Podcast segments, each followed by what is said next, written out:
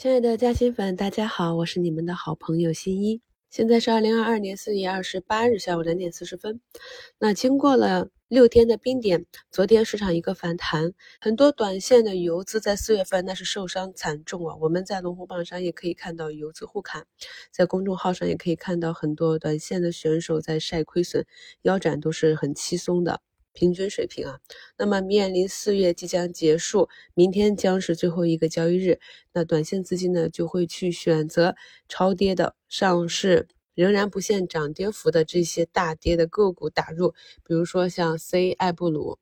目前是上涨了十五个点啊，像这种图形我们可以看到，那么经过两天的下跌之后呢，整个分时啊都是在盘中沿着均线缠绕，一般来讲，这种沿着均线缠绕的个股就是有妖。个股的股市啊，一般来讲会伴随着大盘或者板块的指数呈差不多的震荡走势啊。那如果走势异常的话呢，就说明里面有独特的主力或者有特殊的情况。还有类似的图形啊，C O 胜啊也是上午呢。在零轴附近沿着均线缠绕，那么下午呢上涨了八个点。一直跟朋友们讲，要做稳增长的话呢，就要找到一个切入点。那基建和房地产呢，都可能是今年断断续续的一个介入点。经过了一段调整之后呢，在上周五尾盘提示大家，这本周呢可以关注基建和房地产类。也可以看到今天呢，像浙江建投、中交地产、新疆交建、湖南发展又是重新封上了涨停。应该会有资金去博弈啊，像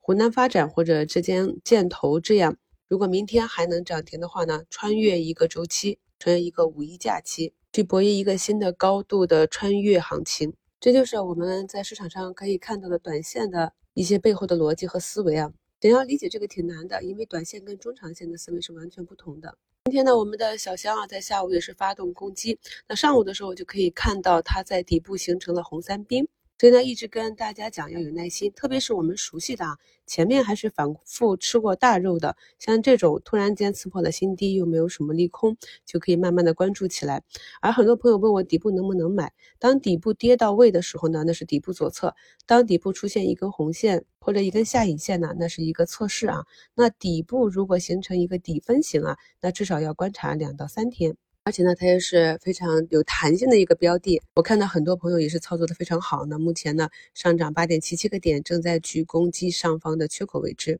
那大家现在就理解了原来的一个震荡区间，现在经过这一波的上涨和下跌，又再次的打开了它的弹性空间。因为食品这一类啊，它不像是科技或者医美这样会有一个爆发性的增长，它是逐步的、非常稳步的有一个增速增长。所以主力想要从这种。标的中啊，获得利润呢，就要靠政府去获取差价，所以这种呢，就要去认真的观察个股的运行轨道区间。同样的，我们以前关注过的哈利波特啊，第一波呢是从八月份的两百块啊，一路跌到呃接近一百的位置，一个腰斩，然后再次运行到一百七十八。那这次呢，又是活生生跌下来一百块。那有的朋友就问，是不是它的经营发生什么问题了？像这种个股呢，我们就要去看一下事件啊。首先是在四月三十要披露年报和一季度报，我们可以从报表中看到，它三季度的营收呢只有六千八百万。然而呢，在四月二十三日签订了一个暂定金额含税有三个多亿的订单，那这一个订单就已经 cover 到它上一年啊全年的营收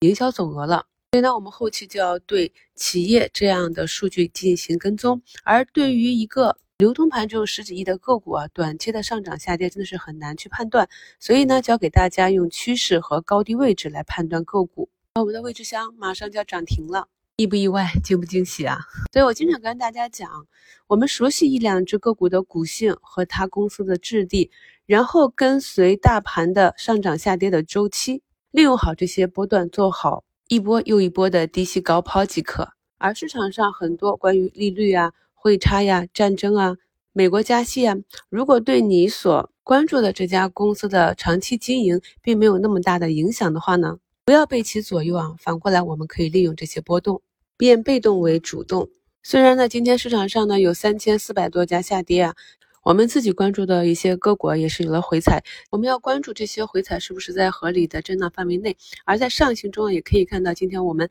很多个股啊又创出了短期的新高。如果趋势良好啊，是沿着均线继续震荡上行的话呢，我们的底仓一定要保留好。总仓位呢，按照每一个周期、每个月份对应着大盘的时间节点做一个总仓控即可。中间的仓位呢，也可以在不同的板块和个股之间调整。而对于一些暂时趋势走的不好呢，可以暂时离场出来观察，等到趋势走好之后再进入。又或者有长线思维的，那这种呢就要等到它止跌企稳，走出右侧形态。那这个右侧形态呢，不是一天两天，它是一个区间一个波段，所以要耐心的等待。如果你等待着入场的话呢，当然是股价跌得越深越好。四月二十六日的收评里给大家写大盘逼近下方缺口，那么今天呢这个缺口还是留了几个点没有完全的补上，这又留了一个隐患，倒不如呢一口杀下去，然后再止跌企稳，来一场轰轰烈烈的反弹。有的朋友看到我们自己关注的趋势个股不断的创出新高，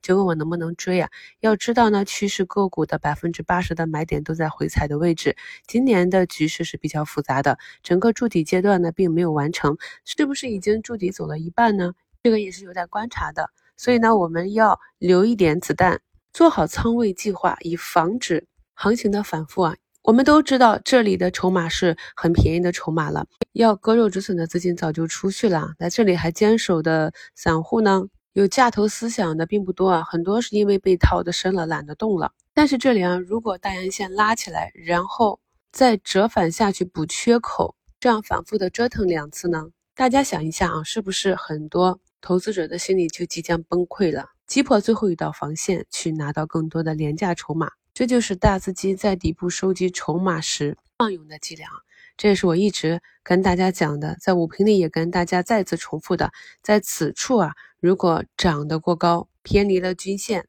偏离了它日常的震荡幅度，只要没有涨停啊，该减仓就减仓。只有这样，等股价再回落的时候呢，我们哎可以安心的把差价拿起来。早评的标题也看到了，今天是卖股，明天提款的最后一天，有提款计划的朋友不要忘记今天去预约一下明天的取款额度。那么明天相对来讲面临的抛压就更小了。所以呢，一般来说呢，节假前最后一天是一个红包行情，还在那些绩优的科技股里或其他个股遭受阴跌的或者被锤的朋友，也不要太过的。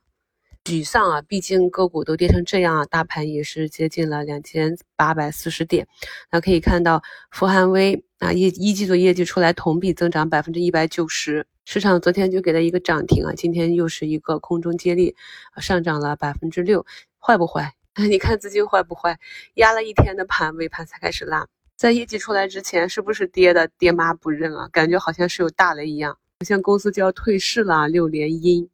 一周的时间从一百二杀到八十多，而兆易创新的业绩出来呢，也是好于预期。一季度业绩六点八五亿，同比增加百分之一百二十七点六五，还是高于预报的数据啊。但是也是一个上涨就给砸下来，这就是目前板块所面临的情绪问题啊。如果企业的基本面没有问题的话，都是可以继续关注的。没买的可以等到图形出来，资金进去；买了的就可以安心的跟着企业的。业绩这个逻辑啊，扛过这个周期，那科技股每年都会有主升浪的。大家去复盘自己看到的个股过去的走势就知道了。所以一定要独立思考，有自己的计划，不要被市场的情绪牵着鼻子走。大家不用私信问我中长线学习标的的更新啊，五一期间我会去更新，到时候会有节目通知，嘉兴圈也会有置顶通知帖通知年费会员的领取方式。这些呢要结合整个一季度报。去年的年报和未来两年的运营情况以及资金的介入情况，去不断的甄选修正。以后我也会跟大家及时的分享更新。咱们的嘉兴圈已经有五千多条专享问答，同时有价值超过一万两千元的付费内容啊，可以供大家在五一假期去学习。目前呢，新米团是八五折优惠，优惠截止至四月二十九日。明天就是四月最后一个交易日了。每个月最后一个交易日，我们都有新米团内的抽奖活动。我们会以每个月最后一个交易日上证指数收盘的最后三位作为新米团号码的抽奖号码，届时也会有珍贵的礼物送出。祝朋友们好运哦！感谢收听，我是你们的好朋友新一。